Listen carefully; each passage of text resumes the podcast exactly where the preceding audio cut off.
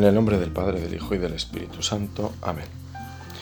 Y bajó a Cafarnaún, ciudad de Galilea, y los sábados les enseñaba. Se quedaban asombrados de su enseñanza, porque su palabra estaba llena de autoridad. Había en la sinagoga un hombre poseído por un espíritu de demonio inmundo, y se puso a gritar con fuerte voz.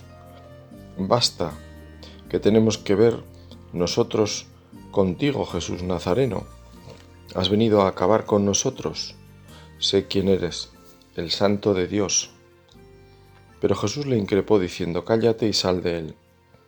Entonces el demonio, tirando al hombre por tierra en medio de la gente, salió sin hacerle daño. Quedaron todos asombrados y comentaban entre sí, ¿qué clase de palabra es esta? Pues da órdenes con autoridad y poder a los espíritus inmundos y salen y su fama se difundía por todos los lugares de la comarca.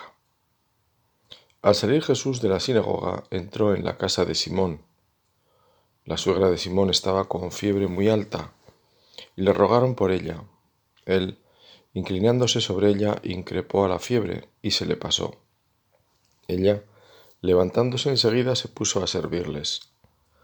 Al ponerse el sol todos cuantos tenían enfermos con diversas dolencias se los llevaban, y él, imponiendo las manos sobre cada uno, los iba curando. De muchos de ellos salían también demonios, que gritaban y decían, Tú eres el Hijo de Dios. Los increpaba y no les dejaba hablar, porque sabían que él era el Mesías. Al hacerse el día salió y se fue a un lugar desierto, porque la gente lo andaba buscando.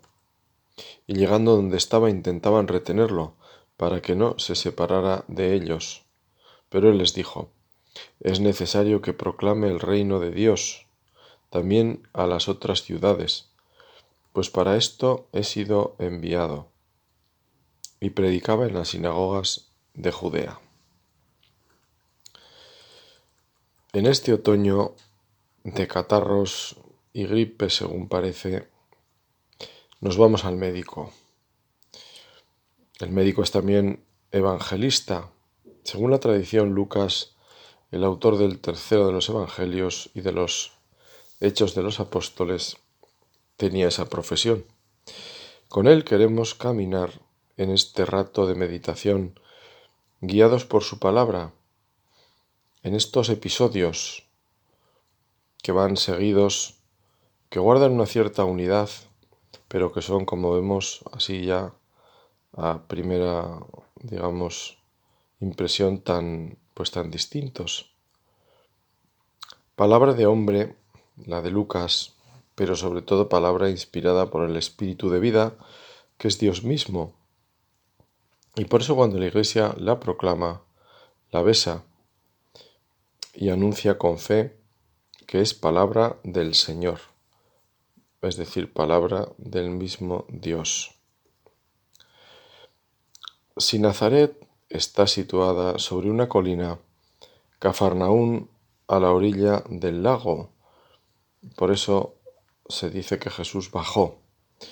Una vez que ha sido repudiado por su ciudad natal en la que se había criado y de la que salió con autoridad pero muy mal visto por sus vecinos, profundamente molestos porque no hizo allí signos.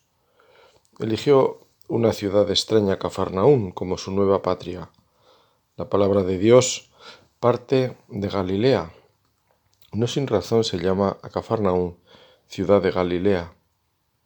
En Galilea se reúnen los primeros discípulos, los testigos de la Iglesia. Se los llama también Galileos, como dice el libro de los Hechos.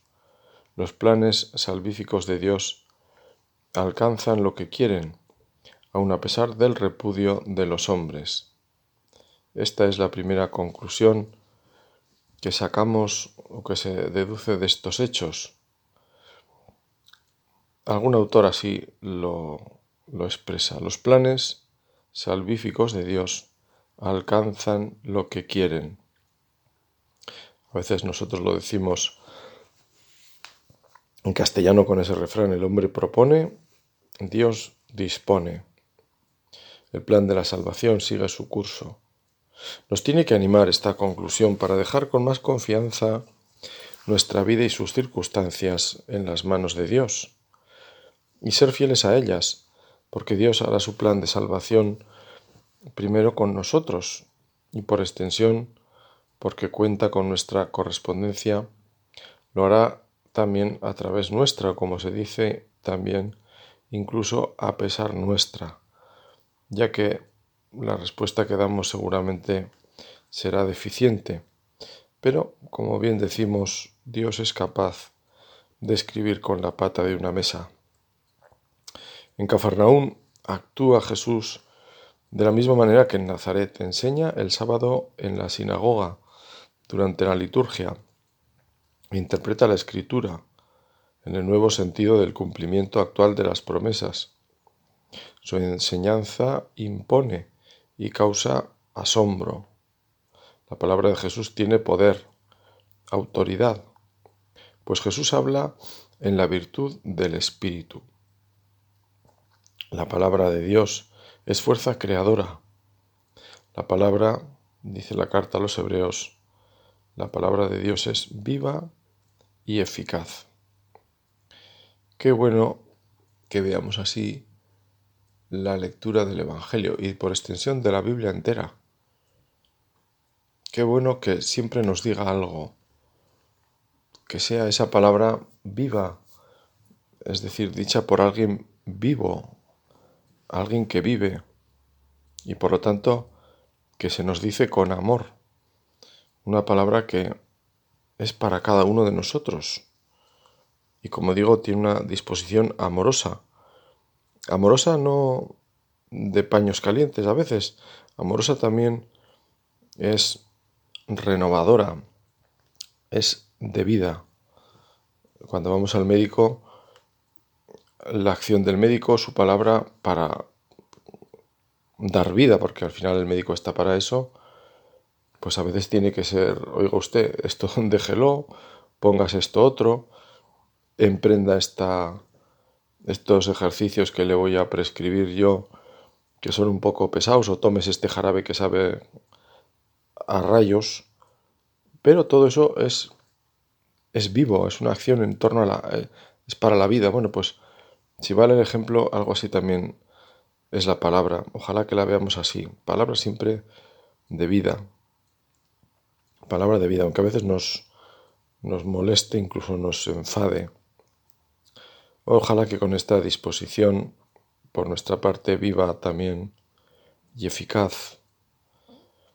Así lo pedimos al Señor, le pedimos que actúe en los corazones, comenzando por el de cada uno de nosotros, que nos renueve con espíritu firme, ese espíritu de obediencia a Dios y a su santa voluntad, para que cumplirla sea nuestro alimento, como fue la vida de Jesús, lo cual podemos decir también de los santos, en otra medida, lógicamente, porque santo solo es Dios, pero también ellos buscaban hacer la voluntad de Dios. Solo Dios es bueno, le recordó Jesús al joven rico. Señor, que no perdamos esa capacidad de asombro ante tu acción, de confianza ante tu palabra, ante el misterio de tu presencia, como alimento en la Eucaristía, de tu fuerza sanadora en el sacramento del perdón. Que no perdamos ese asombro ante la creación que es obra de tus manos. Cuando los contempla el salmista, se lanza a rezar y alabar a Dios, porque nos ha hecho partícipes de su amor y nos tiene reservado un sitio en su misma casa, porque nos ha hecho de su familia y nos ha preparado la mejor herencia, porque somos hijos suyos, tal como nos lo recuerda el apóstol Pablo.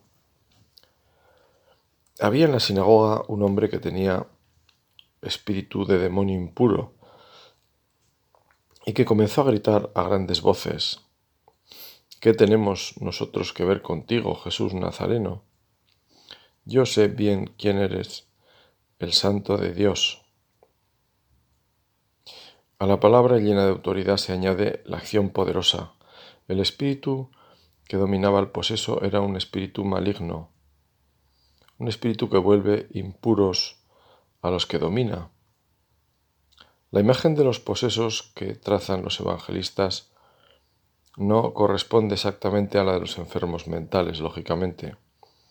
Los malos espíritus ejercen influjo en los hombres.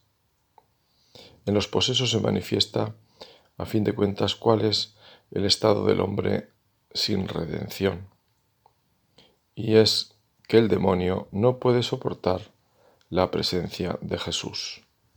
Así resume un comentarista esa relación entre el poseído y Jesús. Yo también así lo escuché por primera vez a un pastor protestante como explicación ante el número de exorcismos que recoge el Evangelio. Es una explicación muy lógica porque los demonios y el príncipe de este mundo, como lo llama Jesús en alguna ocasión, se encuentran ante el asombro de la santidad encarnada y humillada por tanto. Se encuentran ante la verdad con mayúscula. Ellos que son padres de la mentira. Ante la humildad, el que es soberbio por naturaleza y que en el primer pecado deja huella de su malicia al proponer a nuestros primeros padres justamente eso. Seréis como dioses, la pura soberbia. No puede entrar en la cabeza del diablo este corazón de Dios. Él, que era de condición divina, no consideró esa igualdad con Dios como algo que debía guardar celosamente.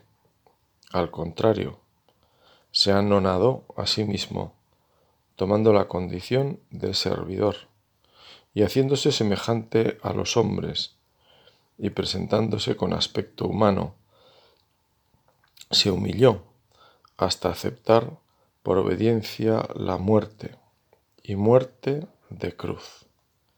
Así lo leemos en la carta a los filipenses.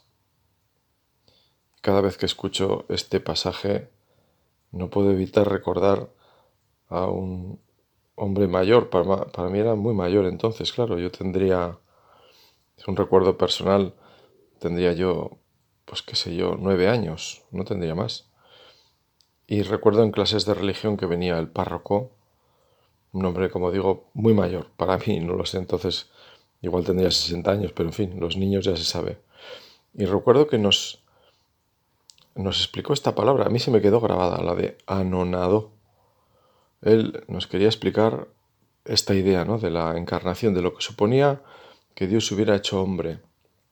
Entonces utiliza utilizó esto, se hizo nada, anonadarse. Yo no sé, qué curioso, ¿no? El misterio a veces de, de la gracia y del Espíritu Santo, eh, que puede entender un crío, ¿no? Yo ahora no me atrevería por, a explicarle a un chaval, no sé, pero a lo mejor sí, en fin, pero bueno, en cualquier caso, lo que sirve de la anécdota es para pensar que a veces lo que quizá eh, pensamos que no se va a quedar o que pues que a lo mejor se queda, a mí se me quedó para siempre. Anonadarse, anonadarse. Yo me quedaba dándole vueltas a eso, anonadarse, ¿no? Como con curiosidad. Pues mira, se anonadó.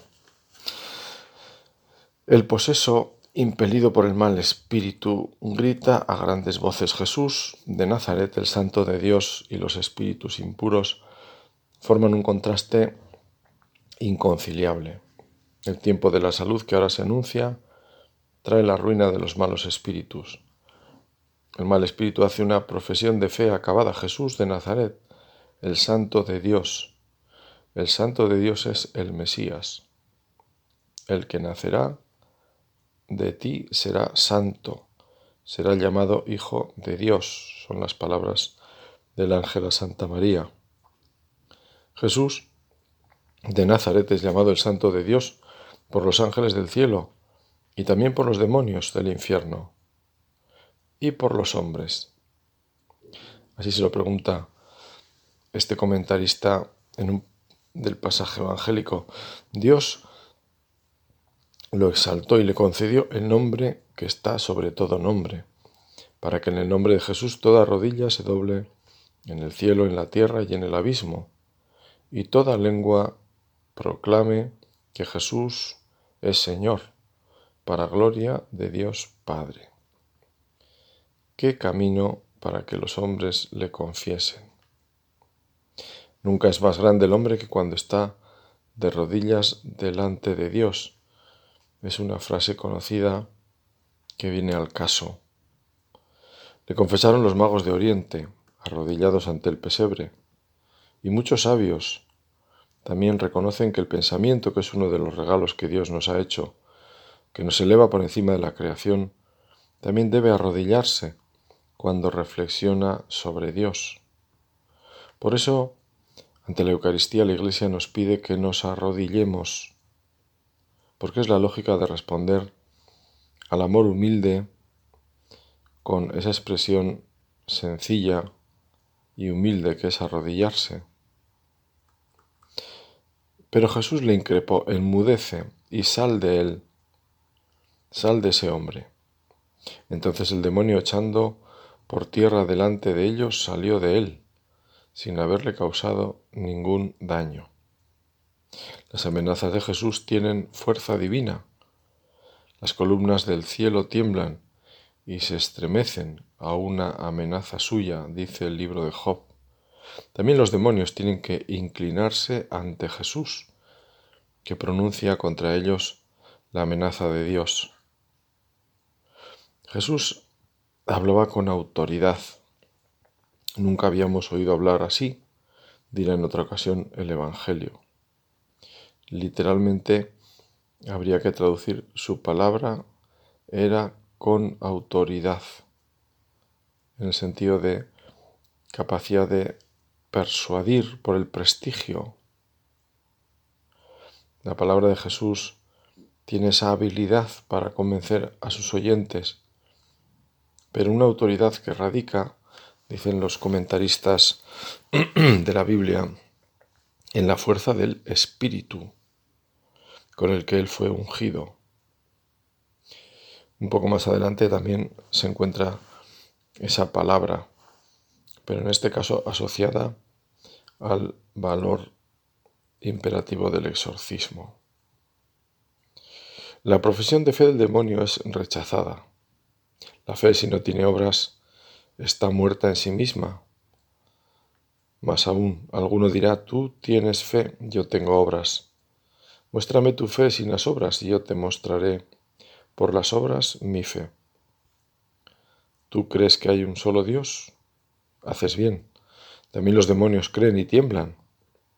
Recordamos estas palabras de la carta de Santiago. La profesión de fe debe ir acompañada de obras que agraden a Dios y de la alabanza de Dios. El demonio se resiste, pero de nada le sirve su arrebato, no puede causar ningún daño. Lucas usa una expresión médica, aprecia el alcance de lo que ha hecho Jesús. Jesús tiene una fuerza sobrehumana, una fuerza que va más allá, que supera las fuerzas demoníacas. Dios obra por él, el santo de Dios, por el cual Dios se demuestra como el santo, el completamente otro, el poderoso.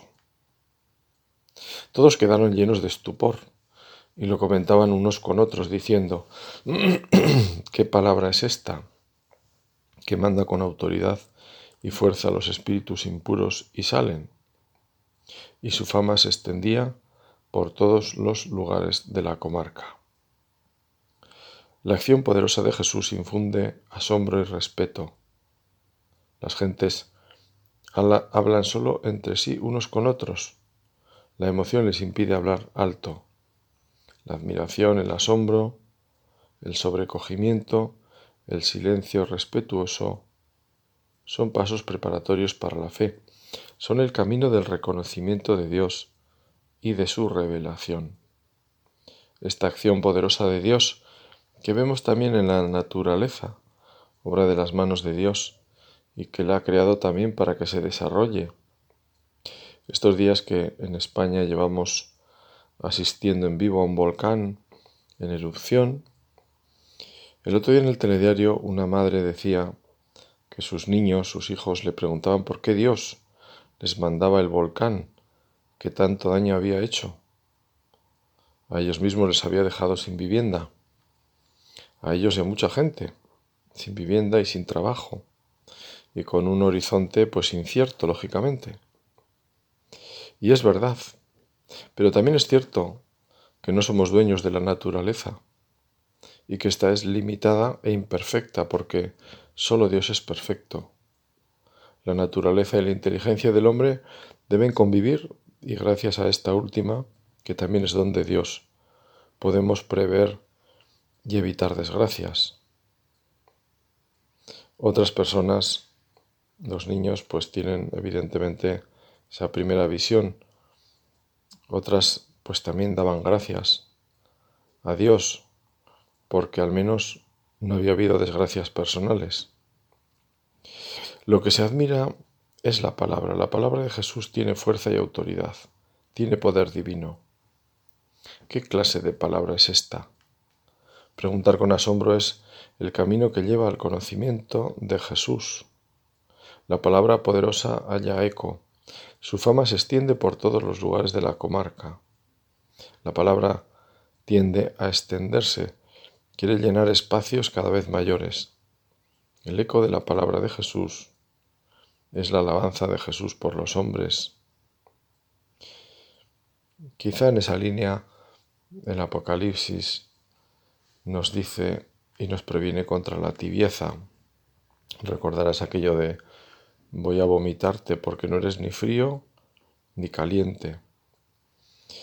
Ojalá que la palabra, como digo, nos, nos moleste. Es mejor que nos moleste a no que nos deje igual porque ese que nos deje igual puede ser fruto de la tibieza y que nos moleste, que nos remueva, que nos revuelva, pues a lo mejor nos hace ponernos delante del Señor y nos lleva a rezar, aunque sea a quejarnos, pero nos lleva a rezar. Y la otra, la de que nos, no nos diga nada, pues nos llevará a ir a nuestros asuntos y a olvidarnos de Dios. Y eso me parece que es más peligroso.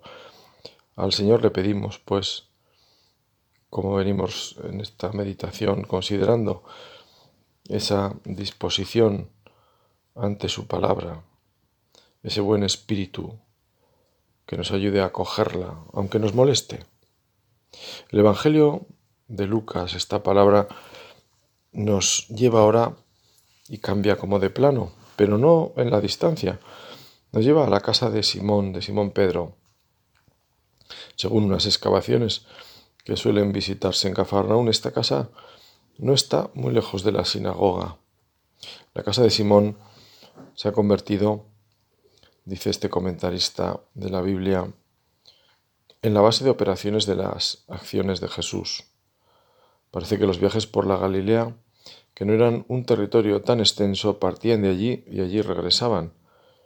Este milagro tiene algo de extremadamente familiar una anciana enferma, la intercesión de los parientes, el gesto poderoso del Salvador, la inmediata disponibilidad de la mujer para servir a la familia y a los huéspedes. Comenta San, San Pedro Crisólogo que en casa de Pedro no se escanciaban vinos, sino que se derramaban lágrimas. Por eso entró allí Cristo, no a banquetear, sino a vivificar. Dios busca a los hombres, no las cosas de los hombres. Desea dispensar bienes celestiales, no aspira a conseguir los terrenales. En resumen, Cristo vino en busca nuestra, no en busca de nuestras cosas. Y en esta línea también San Vicente Paul comenta, algún tiempo después el Señor vino a su casa, pero ella no demuestra en absoluto impaciencia por su dolor, ni se queja, ni pide nada a su yerno, ni al Señor, al que podía decirle, sé que tienes poder de curar todo tipo de enfermedades, Señor, ten compasión de mí. Sin embargo, no dice nada de todo eso. Y nuestro Señor, viendo su indiferencia, mandó a la fiebre dejarla, y en el mismo instante quedó curada.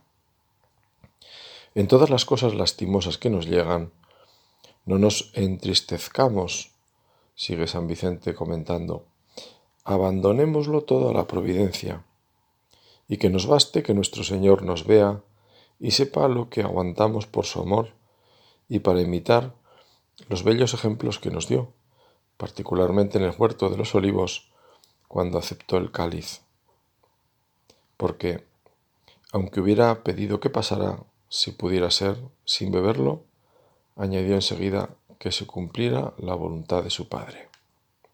San Jerónimo habla de la fiebre como consecuencia del pecado, y por eso pide que también nosotros, como la suegra de Pedro, seamos curados de nuestros pecados. Si la fiebre nos paraliza porque impide hacer vida normal, el pecado hace lo mismo. Recordemos al paralítico descolgado en la camilla ante Jesús. Este le dijo, tus pecados están perdonados y luego curó su parálisis, vinculando así el pecado con la misma, y por tanto mostrando que el perdón y la vida de la gracia nos da agilidad para movernos. Nuestro corazón es el que es liberado y se mueve hacia el bien. Así con San Jerónimo le pedimos al Señor que nos libre de esa calentura febril del pecado, que no nos dejes caer en la tentación, pedimos con el Padre nuestro, y si fallamos porque somos débiles, seguimos fielmente las enseñanzas del Salvador. Perdónanos, como nosotros perdonamos a quienes nos ofenden. La curación de la suegra de Pedro se abre a un rosario de peregrinos que acudían al Maestro, como nos dice San Lucas. Todos cuantos tenían enfermos con diversas dolencias se los llevaban, y él imponiéndole las manos sobre cada uno, los iba curando. Jesús impone sus manos también sobre nuestros corazones, cuando nos abrimos con sinceridad a la confesión y a la dirección espiritual, cuando somos conscientes de que Él nos ve y nos oye, como en estos momentos, y miramos con fe nuestra realidad, en la que Él pasa junto a nosotros.